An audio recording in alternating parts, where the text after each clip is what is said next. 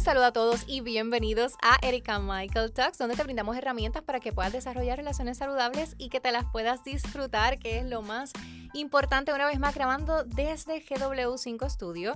Gracias a mi amigo Gaby por la oportunidad una vez más de compartir su estudio que está espectacular, gente. Si ustedes no lo siguen, tienen que buscarlo en las redes sociales y le va a encantar todo lo que está ocurriendo acá y todas las personas que también están, están produciendo desde acá, desde GW5 Studio. Así que recuerden buscarlo en las redes sociales. Comenzamos esta serie de subtemas dentro de esta nueva temporada, cómo comenzar relaciones, cómo desarrollar estas relaciones hablando sobre las competencias esenciales para las relaciones, que es sumamente importante para mí porque todo esto lo, he estado adquiriendo, este conocimiento, lo he estado aprendiendo gracias a la escuela coaching de relaciones, donde me he estado capacitando para, para poder dar lo mejor ustedes como siempre. Y en la, en la ocasión anterior estuvimos hablando sobre el perdón y hoy vamos a estar hablando sobre la aceptación. Así que antes de comenzar con el tema, les recuerdo que pueden buscarme en Instagram como soy Erika Michael, Erika con K y Michael como Michael Jordan, como Michael Jackson, soy Erika Michael. Ahí en mi perfil está el enlace para que pueda adquirir el libro, para que pueda leer el blog, para que pueda seleccionar una fecha para comenzar su programa de mentoría. Ya nosotros para el 2021 vamos a estar abriendo espacios, ya 2020 está cerradito, estamos ya todos de vacaciones. Pero puede entonces escribirnos para, separar su espacio, para comenzar este hermoso mundo de, las relaciones de la mejor manera posible. ¿ok? Así que recuerden, soy Erika Michael en Instagram y también en Twitter. Así que quédense conectaditos conmigo porque esto va a comenzar ya. La aceptación. ¿Qué es la aceptación? ¿Qué es aceptar? Aceptar es poder ver lo que está ocurriendo, lo que está a nuestro alrededor, pero con una mejor visión, con una visión distinta. Nosotros no estamos cambiando necesariamente lo que está a nuestro alrededor, pero sí podemos verlo de una mejor forma o de una forma más productiva, de una forma eh, más, más relevante también. Les voy a dar un ejemplo básico que, para efectos cuando estamos grabando este, este podcast, eh, pues se está dando, ¿no? Y es la pandemia. Ahora mismo, alrededor de todo el mundo, eh, eh, ha ocurrido, ¿no? Y se, ha estado trabajando con la pandemia del COVID-19. Esto comenzó hace apenas un año atrás, cuando se descubrió el primer caso, eh, y ya luego entonces, pues, pasó, pasó para Puerto Rico que muchas personas pensaban que no iba a ocurrir, pero venga, es Puerto Rico, eh, aquí viaja todo el mundo, así que pues ya iba a llegar un momento, ¿no? En el que nos iba a tocar.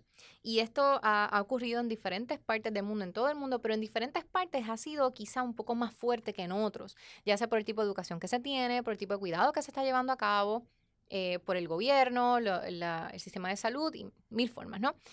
Pero la aceptación vendría siendo el entender que está ocurriendo una pandemia, que el COVID-19 es real, que está pasando.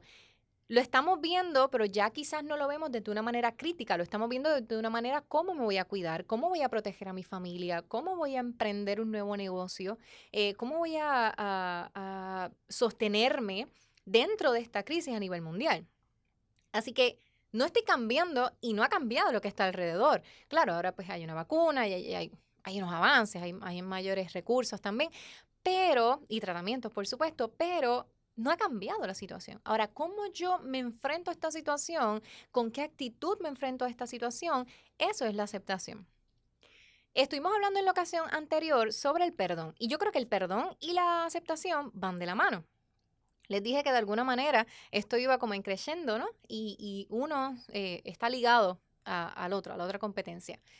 Y creo que el perdón va de acuerdo y va a la par con la, con la aceptación porque para nosotros poder perdonar, debemos comenzar a aceptar las cosas que ocurren. Pero de igual manera, para poder aceptarlas, también tenemos que pasar por un proceso de perdón. Así que están completamente ligados. Y quiero contarles algo. Eh, algunos de ustedes lo saben porque han leído mi libro, pero en, mi experiencia eh, de perdón hacia mi papá, mi papá, eh, ellos, um, mi papá y mi mamá, ¿no? Ellos se separaron cuando yo tenía como ocho años.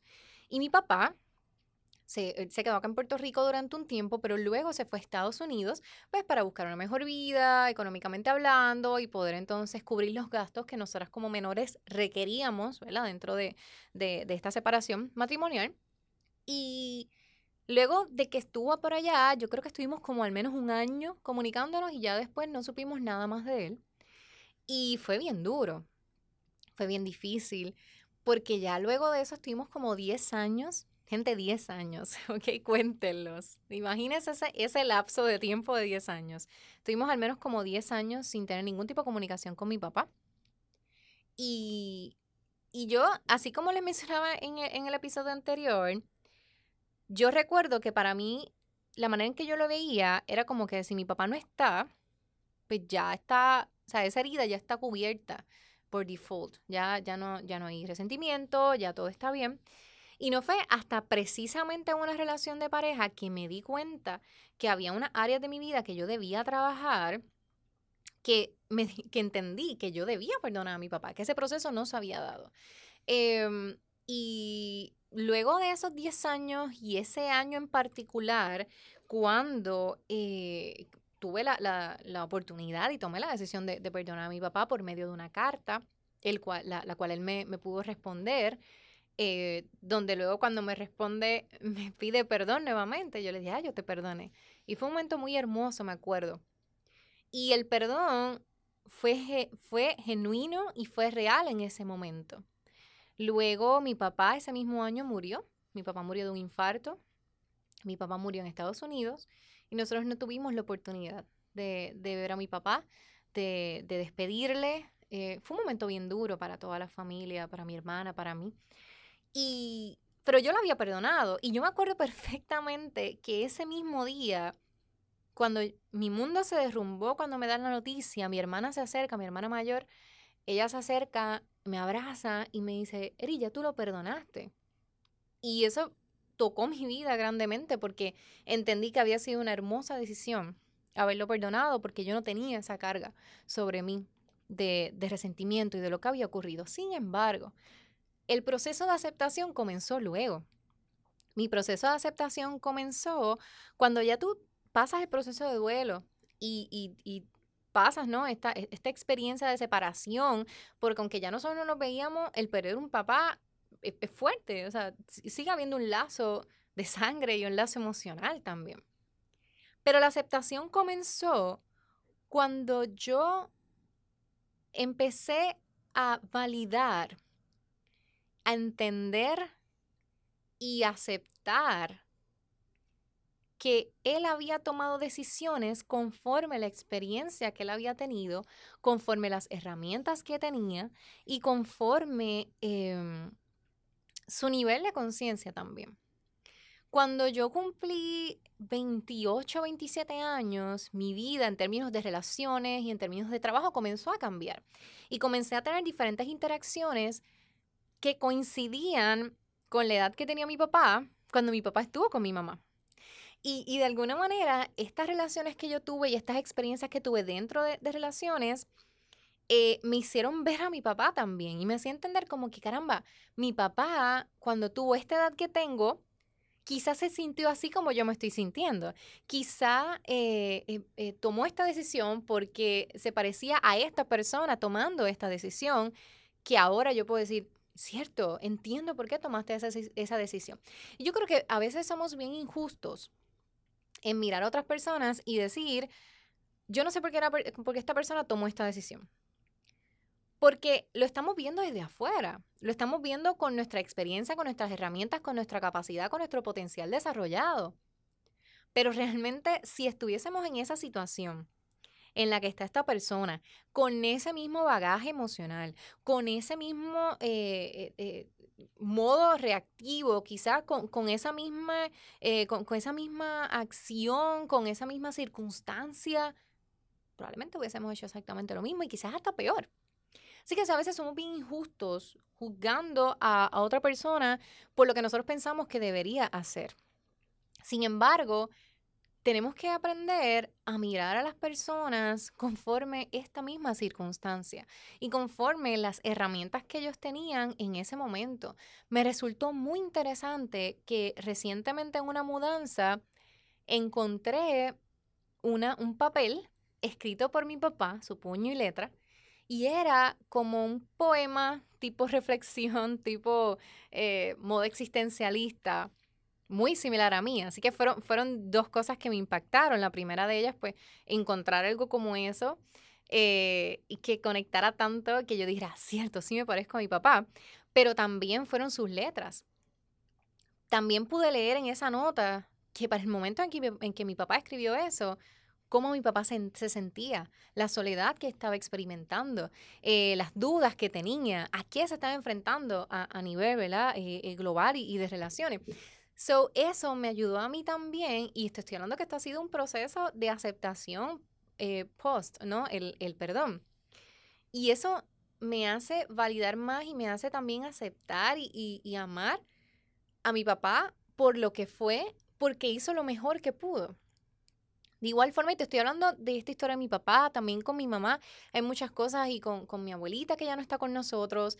Y hay muchas personas que, que amo de, de, mi familia que yo puedo decir, mm, ok, yo no hubiera hecho esto quizá, o pensaría yo, mi mente humana y cuadrada, que yo no lo haría, pero quizás si estuviese en su lugar hubiese hecho lo mismo. Y tengo que aceptar y validar la historia de cada persona. Cuando tú conoces a una persona nueva y cuando estás interactuando para, para tener una relación, alguien que te gusta, que ya hemos hablado de eso en otros episodios, sí es importante que aprendamos a aceptar quién es esta persona. Y yo me atrevería a decirles más. Yo me atrevería a decirles que si usted no es capaz de aceptar a alguien, no es capaz de amarlo o de amarla. Porque en muchas ocasiones conocemos a alguien y ponemos como asteriscos ok, esta persona me gusta, esta persona eh, eh, me, me, agrada, me cae bien, pero si tuviera esto, esto y esto, si esto fuera diferente, empezamos a poner esos asteriscos de cositas que quisiéramos cambiar. Y aunque yo soy muy pro de que la gente cambia, me parece que también es injusto comenzar relaciones esperando que la gente cambie. Yo creo que realmente tú conoces gente y sabemos que la gente va a ir cambiando en su proceso de vida pero tú aceptas a la persona y tú amas a la gente porque los aceptas, porque aceptas sus imperfecciones, porque aceptas su humanidad, porque aceptas su vulnerabilidad, así como también nosotros deseamos ser, ser aceptados. Recuerdo que en una ocasión hablé con, un joven que estaba pues, muy enamorado de, esta muchacha y pues quería eh, encontrar la manera de, poder acercarse a ella, de poder comunicárselo. Y algo hermoso que, que me dijo sobre ella porque yo así indagando un poco, ¿qué te gusta? O sea, como que, vamos a ver por dónde podemos enganchar para que te puedas acercar a ella.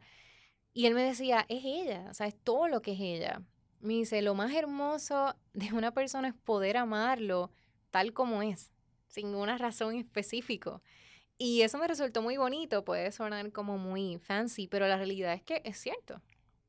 Nosotros tenemos muchas especificaciones de lo que nosotros queremos y claro, nosotros no, nunca vamos a encontrar gente perfecta, ni eso del alma gemela, ni de la persona ideal, no. Nosotros vamos a conocer personas imperfectas, gente. Vamos a conocer una persona completamente imperfecta, con quienes podemos crear buena música, con quienes podemos hacer una relación hermosa, con quienes podemos crear nuevos proyectos y hacemos esta conexión. Pero si nosotros estamos mirando a las personas pensando que estas personas van a ser perfectas, estamos equivocados.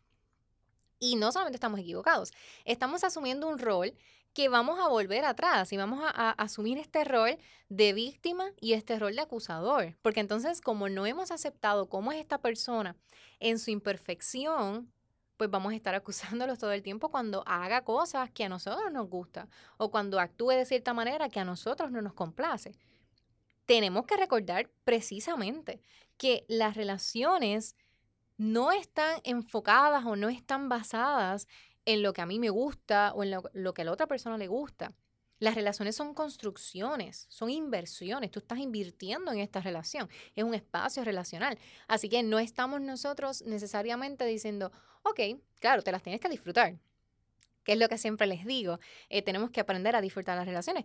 Pero no estamos en relaciones para estar eh, eh, para llenar un, espacio vacío, sino que nosotros compartimos esta relación con alguien y particularmente porque queremos estar bien. Si no hay un bienestar, si no hay una estabilidad, algo hay que trabajar. Y a veces lo que hay que trabajar no está en el otro. A veces lo que hay que trabajar está en nosotros mismos. Y podemos estar durante muchos años ahí eh, acusando al otro porque no hemos perdonado y porque no hemos proactivamente tomado la decisión de aceptar cómo es esta persona.